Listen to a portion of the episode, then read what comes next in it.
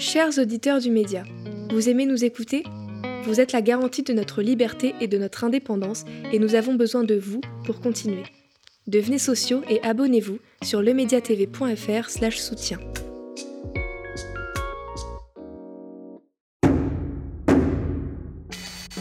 Pourquoi nous détestent-ils tant? C'est la question que de nombreux Américains ont posée après les dramatiques attentats du 11 septembre 2001 et les réactions de joie mauvaises qui ont été enregistrées dans de nombreux pays du monde. Ce carnage inédit en moins, plus de 20 ans après, c'est ce que se demandent aussi certains observateurs en France quand ils se rendent compte de l'hostilité que leur pays inspire de plus en plus sur le continent africain.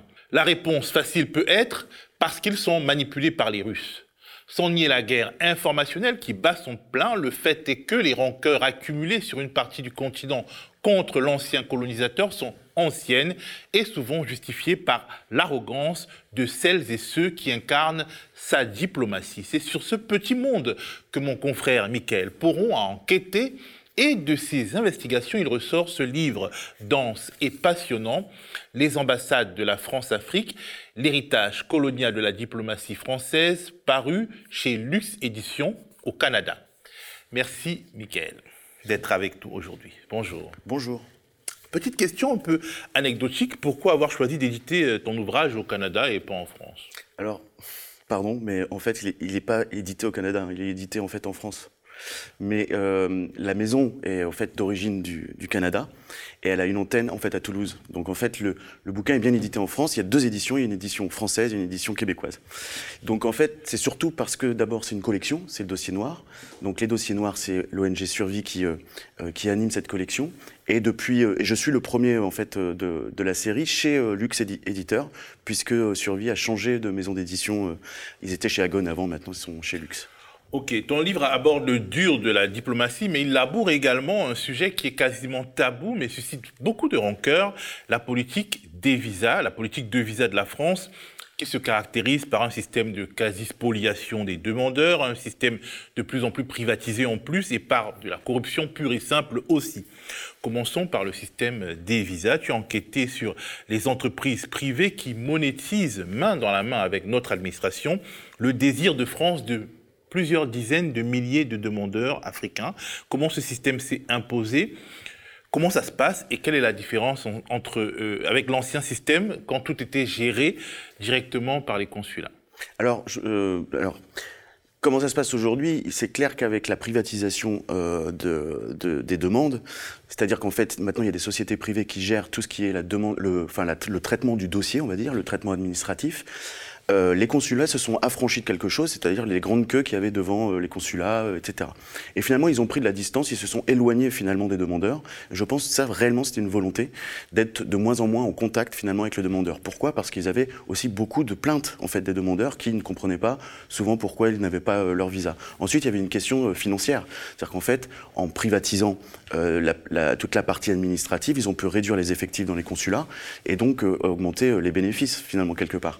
Euh, alors par contre, la France a fait un choix qu'elle n'a pas fait par exemple l'Angleterre, c'est-à-dire que ces sociétés font payer le coût du traitement du dossier, c'est-à-dire que aux demandeurs et donc on a assisté à peu près à une inflation de 50 à 60 du prix en fait de la demande, alors que l'Angleterre par exemple a fait un, appel d'offres, on va dire, national, et c'est le ministère de l'Intérieur qui, enfin l'équivalent du ministère de l'Intérieur et des Affaires étrangères, qui euh, rémunère en fait la société pour qu'elle traite les dossiers.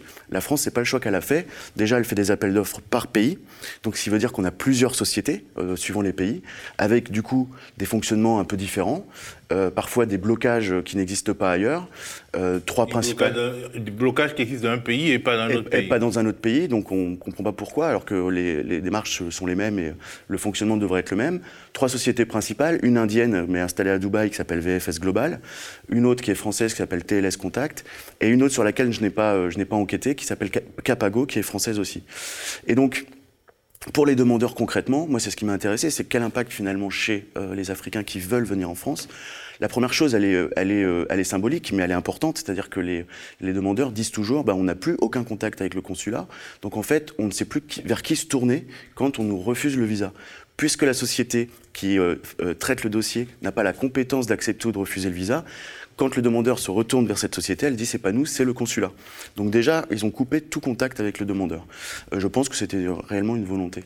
Euh, et, le deuxième effet, bien sûr, est financier. C'est-à-dire qu'aujourd'hui, un demandeur, en moyenne, doit payer pour un service de base au moins 30 euros pour faire traiter ne serait-ce que son dossier. Dessus se rajoute ensuite le prix du visa, Schengen, qui est de 80 euros aujourd'hui.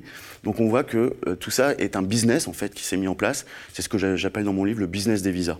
En plus, il y a des surcoûts, il y a des prestations euh, premium additionnelles, etc. Oui, alors effectivement, ce qui est assez, assez intéressant et, et, drôle, entre guillemets, euh, c'est que toutes ces sociétés, et quand on regarde les appels d'offres, euh, disent en fait le, le, premium, le service premium qu'on paye en plus, ne change rien. Au, finalement, tout le monde a les mêmes chances qu'on aille vers un service normal ou un service premium. Dans les faits, on sait que c'est pas vrai, parce que déjà, dans le service premium, il y a plus d'attention sur le dossier, il y a un traitement au cas par cas. Donc déjà, c'est déjà un point important. Et souvent, il y a, des conseils aussi. C'est-à-dire que les, les, conseillers, les chargés de clientèle, entre guillemets, vont vous conseiller pour votre dossier, etc. etc. Donc en fait, ils ont, en prenant le service premium, on a quand même plus de chances que le dossier passe. Et le surcoût euh, C'est du simple au double. C'est-à-dire qu'en fait, le service premium, si vous prenez, euh, on va dire, les options principales, euh, qui sont proposés, on va passer de 30 à 60 euros. Donc en fait, euh, c'est un vrai, un vrai business. Alors, un vrai business pour cette boîte, parce que les 60 euros vont dans la poche de cette boîte. Alors, euh, des boîtes qui vivent de la politique publique, hein, mais qui finalement ne respectent pas le sacro-saint principe de l'égalité républicaine à la française, puisque voilà un service public, en tout cas un service public délégué, où selon ce que vous payez, vous êtes traité différemment, et ça pourrait parler euh, aux Français de France. C'est-à-dire, c'est peut-être le monde qui vient, une sorte de service public en fonction des moyens. Euh, vu d'ici, ce serait très grave. Oui, je suis, assez d'accord avec, euh, avec l'analyse faite. C'est-à-dire que encore une fois, il y, a, cette politique d'affichage qui est tout le monde est traité de la même manière. Donc c'est vrai que vous, quand vous prenez votre rendez-vous sur la plateforme de France Visa, il y a pas, vous choisissez pas tout de suite si vous prenez le premium ou pas. Mais ce qui est sûr, c'est que derrière, quand, on, quand vous arrivez à l'entreprise, on vous propose le premium ou pas, les gens savent très bien que s'ils prennent premium, ils seront traités différemment. Donc, euh, donc oui, il y a une espèce d'inégalité en, fonction des, en fonction des moyens. Alors en plus, ces sociétés de prestataires qui vivent de la politique publique, je le disais, pratiquent paradoxalement et sans conséquence, hein, sans punition, ce qu'on appelle pudiquement de l'optimisation fiscale. Elles pillent euh, leurs propres euh, donneurs d'ordre, quelque part. Ah ben, en fait, alors, elles pillent d'abord les demandeurs, parce que hmm. finalement, elles... et puis les pays dans lesquels elles sont Parce qu'en fait, ce qui se passe, c'est que le demandeur, euh, les ces sociétés ont des filiales dans chaque pays, et donc ces filiales font des bénéfices. Ces bénéfices, finalement, partent dans des paradis fiscaux. Euh, pour, comme tu disais, euh, l'optimisation fiscale, en fait, c'est quasiment de l'évasion fiscale.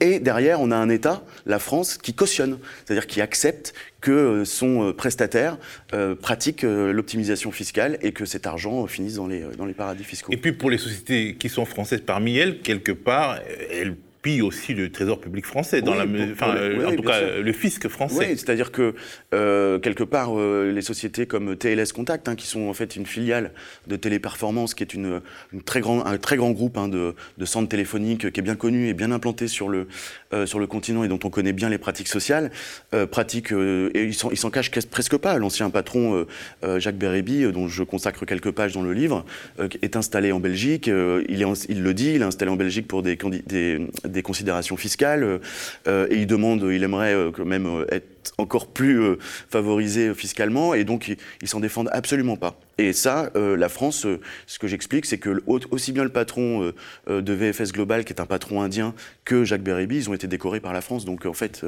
quelque part, il y, a un cautionnement complètement de ce fonctionnement. Euh, là, c'est plus du, masochisme, ça, ressemble déjà à de la complicité.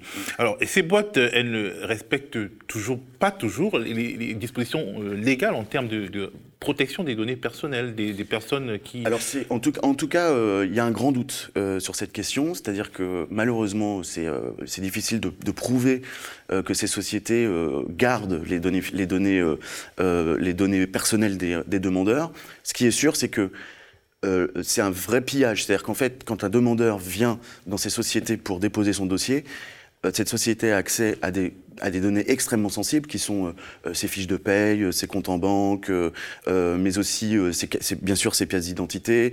on prend les empreintes digitales, on prend l'iris. Donc en fait, on est sur un traitement biométrique, etc. Et d'ailleurs, cette société, par exemple VFS Global, sur son site internet, se vante d'avoir déjà collecté des milliards en fait de, de, données, enfin de données personnelles, de, de, données personnelles. Et donc en fait, on se retrouve avec ces sociétés qui disent en affichage, toutes ces données ne font que transiter chez nous. Et ensuite, on les donne finalement à la France, qui les stocke ensuite dans un, à France Visa, en fait, qui est à Nantes. Euh, ça passe par le consulat et ensuite ça passe à Nantes. Sauf que quand on interroge tous les spécialistes euh, un peu de, cette question, qui c'est ces questions de, stockage, de données, etc., tous vous disent en fait qu'il n'y a rien de plus simple que de mettre une porte dérobée et finalement de garder ces données personnelles. Et quand on creuse encore la question un peu plus loin, euh, on se rend compte que c'est ça la richesse en fait de ces sociétés à terme, c'est d'avoir toutes ces données personnelles finalement. Parce que le jour où on voudra tracer un, comment dire un, demandeur ou voilà un migrant qui souhaite partir sur le continent, en fait, on aura toutes ces données personnelles, on pourra le tracer quasiment depuis cette société euh, jusqu'à euh, son lieu de résidence euh, où qu'il soit. Donc en fait, la vraie richesse de ces sociétés, ce sont les données personnelles. Donc je mets en doute la sincérité de ces sociétés quand elles disent qu'elles ne gardent pas les données personnelles. Malheureusement, je n'ai pas pu le prouver. Par contre, on sait qu'il y a d'autres pays, comme par exemple l'Afrique du Sud, qui ont commencé à mettre en place des systèmes de traçage euh, des migrants grâce au système de VFS global. Ça encore, c'est peut-être une préfiguration qui, du monde qui vient, y compris pour nous, un monde où les données personnelles feront l'objet d'un commerce et pourront être utilisées pour nous réprimer euh, euh, via, la caution de, nos administrations. Alors, au final, c'est une affaire de gros sous d'un côté, avec des centaines de millions d'euros, voire des milliards d'euros de recettes, mais tu nous expliqueras, et des frustrations de l'autre, avec un taux de rejet important. Parlons d'abord des gros sous. Qui gagne quoi dans cette affaire? Voilà, donc on a d'un côté les sociétés privées euh, qui traitent les dossiers. Donc euh, une société comme VFS Global est une société mondiale, donc ils font des milliards d'euros euh, de bénéfices chaque année. Et puis de l'autre côté, on a le ministère des Affaires étrangères français, qui lui gagne de l'argent sur le prix du visa, qui est aujourd'hui fixé par, euh, Schengen. Donc euh, c'est un prix qui coûte, enfin c'est un visa qui coûte 80 euros. Et donc la France aujourd'hui a des recettes estimées euh, on va dire, sur l'ensemble des consulats dans le monde, d'environ 200-250 millions d'euros. Et c'est le seul poste dans ce ministère qui gagne de l'argent, en fait. Hein. Euh, il faut savoir que ce sont des recettes qui augmentent. Parce que grâce à ces nouveaux systèmes, ils arrivent à économiser notamment sur le traitement euh, des, dossiers et des visas. Et donc les recettes augmentent. Voilà. Donc c'est aussi un, vrai bon business pour, pour la France. Petit parenthèse, on peut donc dire que les, demandeurs de visas africains subventionnent quelque part les ambassades de France. Mais complètement. Et je dirais même qu'en Afrique, c'est encore plus dramatique. C'est que euh, quand on voit les taux de refus euh, de, de visas euh, en Afrique par rapport au taux de refus, on va dire, global mondial. On en parlera. On, en, reparlera. Parlons déjà des bénéfices pour les sociétés prestataires. Et euh, les sociétés prestataires, leurs bénéfices, donc elles, se, ce sont des bénéfices énormes. Hein. Elles ont mis en place des, systèmes de traitement qui sont quasiment euh, tayloriens, c'est-à-dire c'est c'est vraiment très calculé, donc en fait très efficaces. Elles sont dans des, par exemple sur le continent africain, elles ont des, finalement des salariés qui coûtent pas très cher, et donc en fait le bénéfice est vraiment vraiment énorme pour ces sociétés.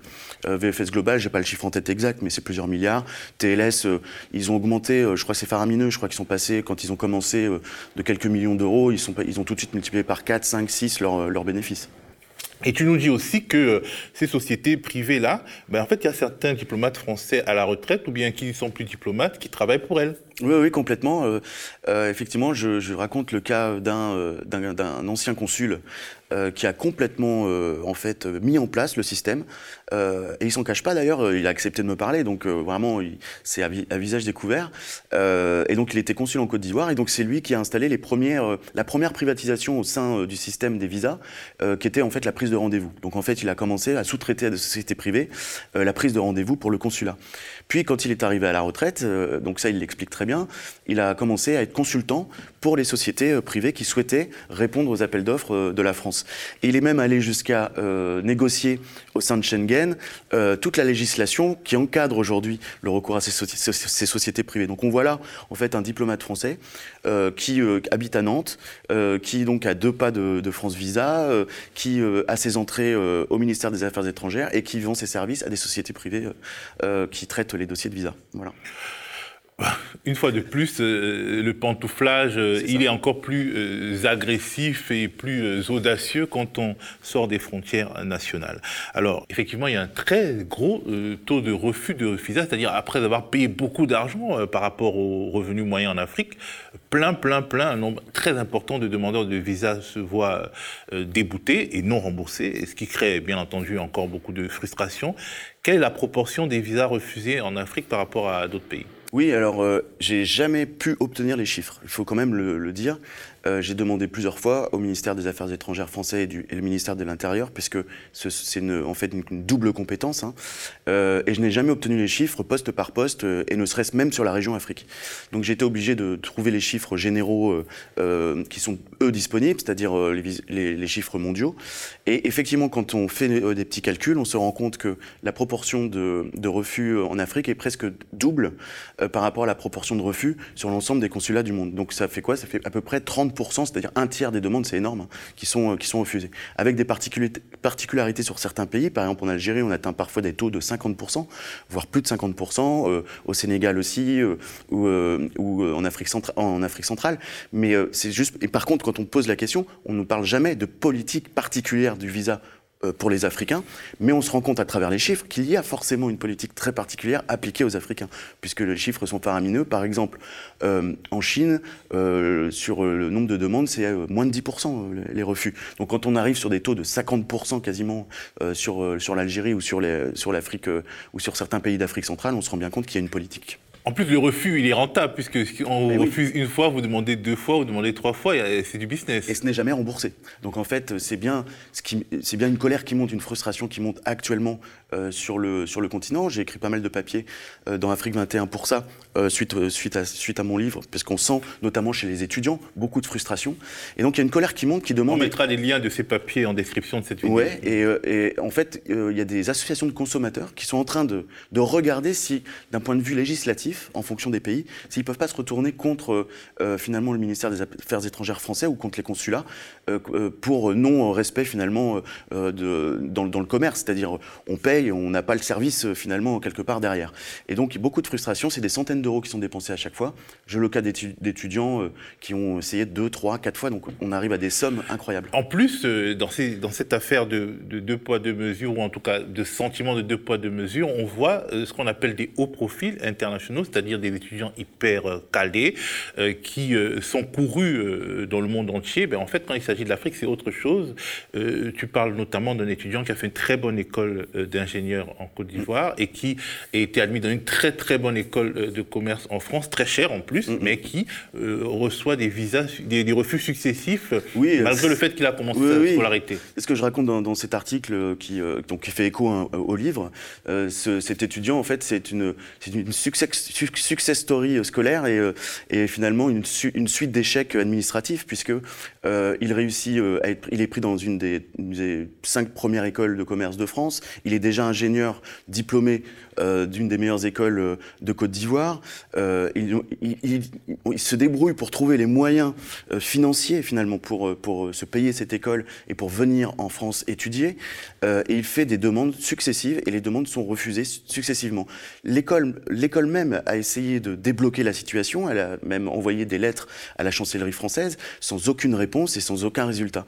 À tel point que cet étudiant qui quand même était très motivé a quand même payé l'école, a passé son diplôme à distance, c'est-à-dire qu'on lui a même refusé de venir faire sa soutenance en France, et il est diplômé de cette école est toujours bloqué en Côte d'Ivoire. Alors que de toute façon, il n'y a pas de risque migratoire dans la mesure où euh, le risque serait d'avoir un cadre sup euh, euh, clé en main qu'on n'a pas formé, ce que la France recherche par ailleurs. Bien sûr.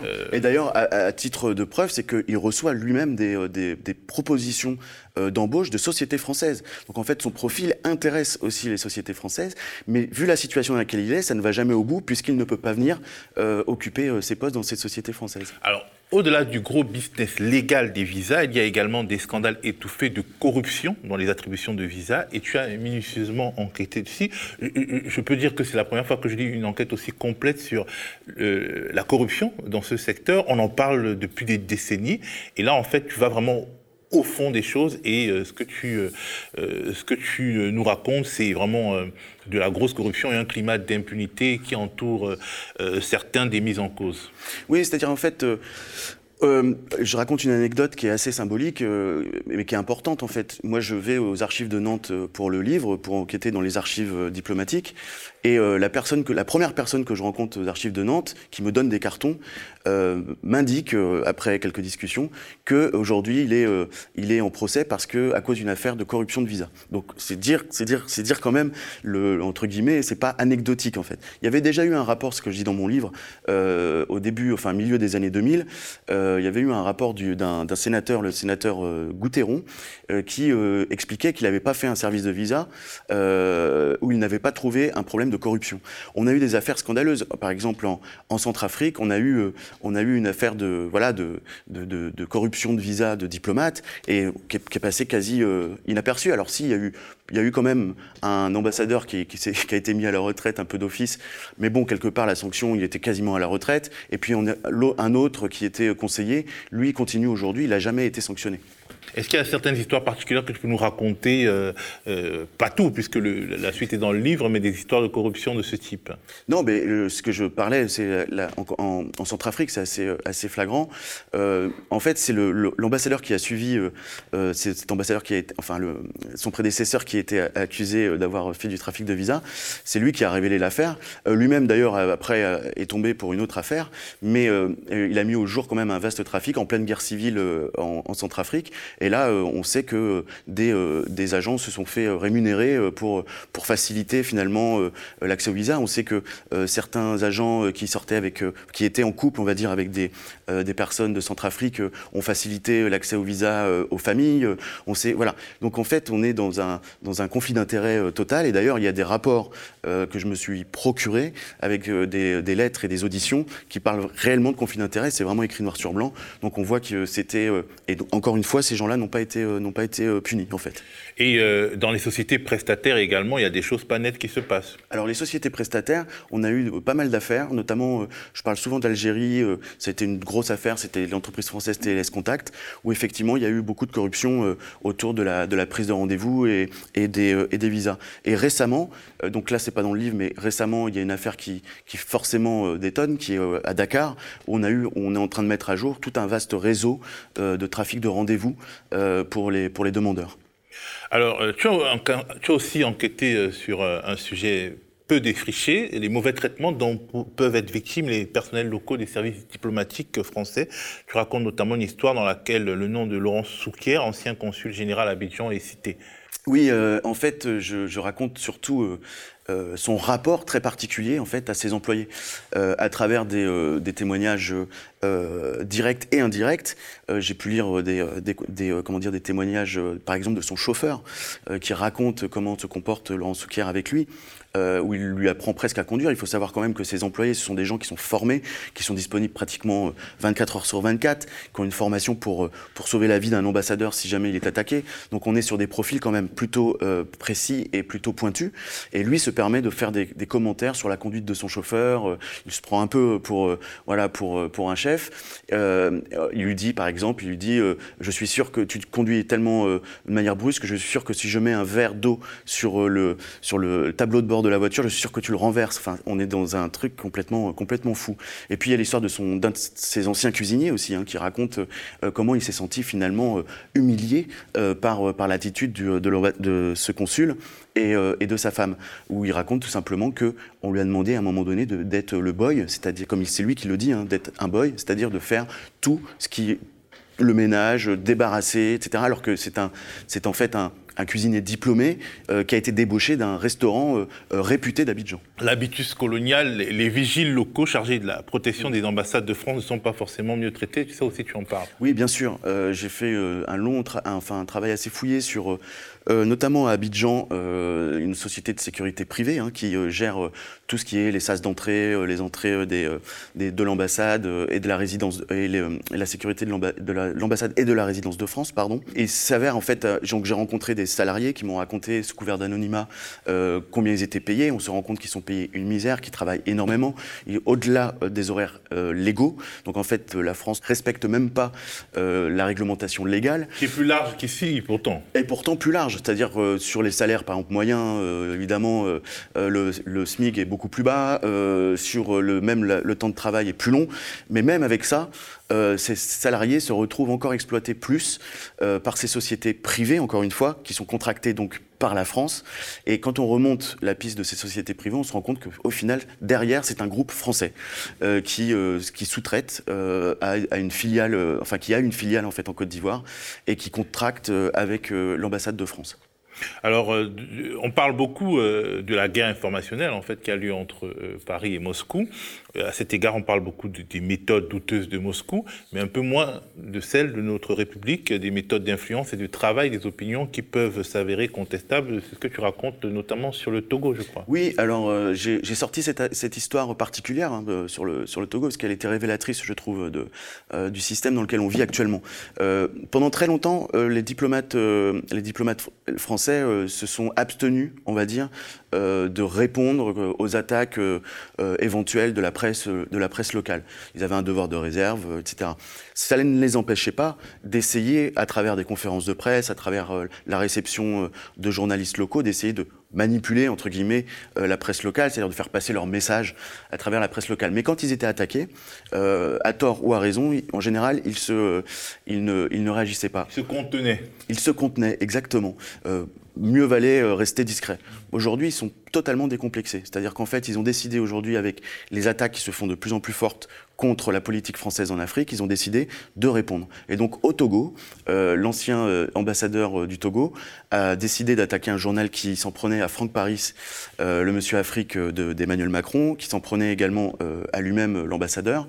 Et il a décidé d'aller voir la haute autorité de régulation des médias au Togo. On sait Togo que qui est une dictature, hein. même en Afrique, je veux dire, il savait, il savait très bien euh, vers qui il se tournait. C'est-à-dire qu'il savait que c'était l'État et que cet État était en fait une, une, au minimum. Donc en fait, en allant là-bas, il savait très bien que les médias qui l'attaquaient allaient se faire sanctionner. Et effectivement, il est allé. Il a déposé un dossier, il a, fait une plainte, et les deux journaux ont été suspendus plusieurs mois euh, par cette haute autorité, sans surprise bien sûr, euh, ce qui a presque couler ces journaux, en fait, parce que ce sont des journaux avec une économie fragile. Et lui-même, euh, cet ambassadeur, euh, parle de presse d'opposition, c'est-à-dire qu'il n'a même pas de mesure dans ses propos. Euh, il, ne, parle même pas de diversité de la presse, non, il parle de presse d'opposition, donc on voit de quel camp il se range quand il attaque ces journaux. il se range du, côté, du pouvoir. D'un pouvoir qui est particulièrement autoritaire, y compris quand on le compare à d'autres pouvoirs africains, sachant que, bah, a priori, nous sommes dans une région en transition démocratique, mais c'est un pouvoir particulier où euh, une famille au pouvoir depuis euh, plus de 40 ans. Alors, de, nombreux fantasmes prospèrent sur les diplomates français en Afrique, qui seraient également des espions. C'est une perception caricaturale, mais qui est alimentée par un fonctionnement assez particulier des ambassades, où on trouve toujours euh, des personnes statut gris, on va dire.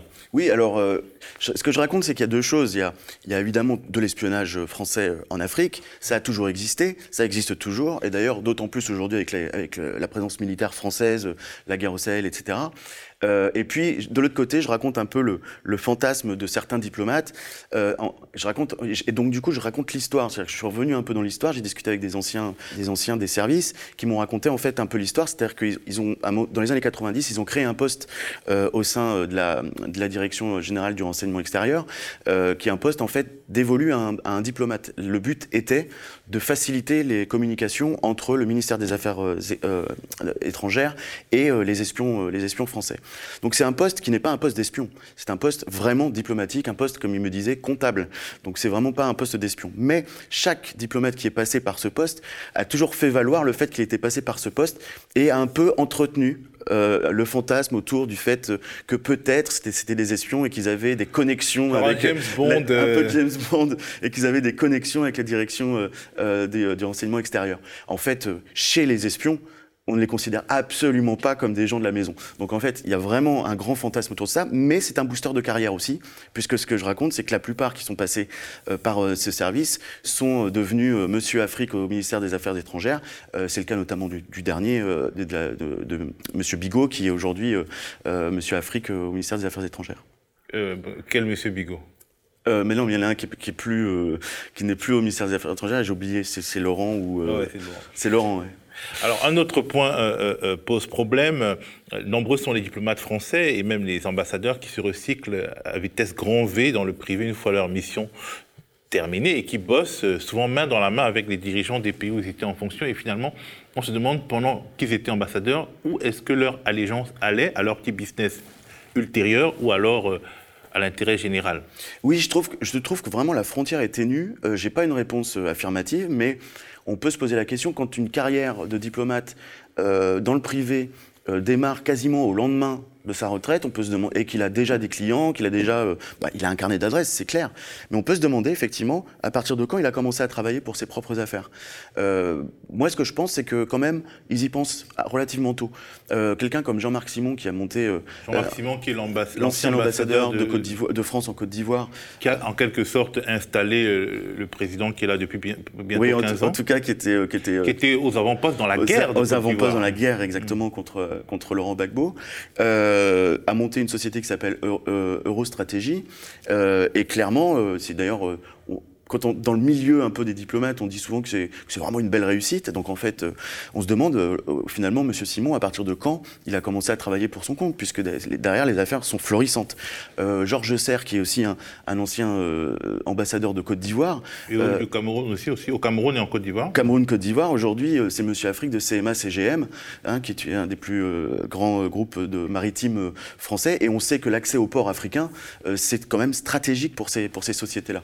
Donc vraiment, euh, on se pose la question. Et ce que je raconte également, c'est qu'à l'intérieur même euh, et dans le fonctionnement aujourd'hui du ministère des Affaires étrangères, on facilite les échanges avec, le privé. C'est-à-dire qu'aujourd'hui, beaucoup de, euh, diplomates peuvent obtenir une année de disponibilité pour aller faire une, expérience dans le privé.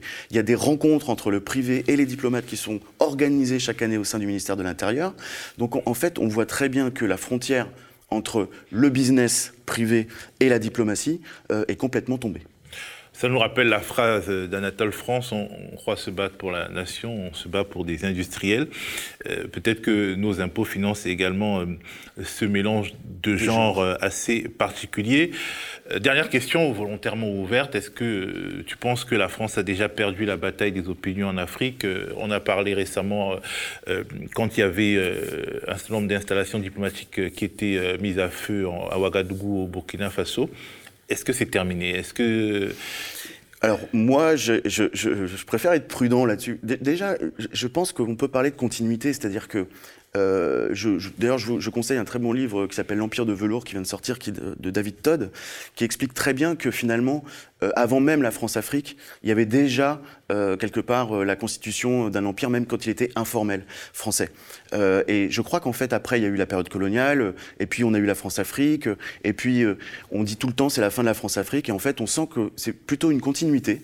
on parle de néocolonialisme, moi je pense qu'en fait, il y a eu une continuité qui ne s'est jamais. voilà, mais par contre, ça s'est réinventé, c'est-à-dire que la France-Afrique se réinvente. Et l'Empire qui ne voulait pas mourir, ce, ce, formidable livre chez Plomb raconte bien ça, c'est-à-dire comment finalement euh, la France se réinvente, la France-Afrique se réinvente à travers le business, à travers sa diplomatie, à travers. Je ne sais pas si la, bataille d'opinion peut-être, c'est-à-dire qu'elle elle est très attaquée parce qu'elle est trop visible, mais peut-être qu'elle apprendra à être moins visible et finalement à continuer euh, tranquillement euh, à être influente en fait sur ses anciennes colonies. Et peut-être que la, sorte de guerre froide qui ne dit pas son nom entre euh, l'Occident et euh, la Russie, la Chine, peut être une opportunité de légitimation, comme la guerre froide du XXe siècle. C'est-à-dire que peut-être mm. qu'aujourd'hui, euh, l'Amérique, d'autres puissances européennes ont besoin d'une certaine forme de France-Afrique pour barrer la route à des adversaires. Ah, peut-être, peut-être, que dans l'équilibre des forces, effectivement, la France restera un allié puissant sur, sur ses anciennes colonies. En tout cas, sur la, sur la zone de ses anciennes colonies. Mm. Un allié puissant pour des puissances encore plus puissantes. Encore plus puissantes. Merci, euh, Mickaël. Merci à vous de regarder le média. Je rappelle que c'est un média qui euh, ne compte que sur ses sociétaires et sur ses abonnés pour survivre. Si vous aimez notre travail, il est donc impératif de nous soutenir. Bien entendu, si vous en avez les moyens, allez sur soutenir avec z.lemediatv.fr et faites le pas. Restez connectés aux médias et regardez aussi Afrique 21, le journal en ligne dont Mickaël Pourron est un des initiateurs.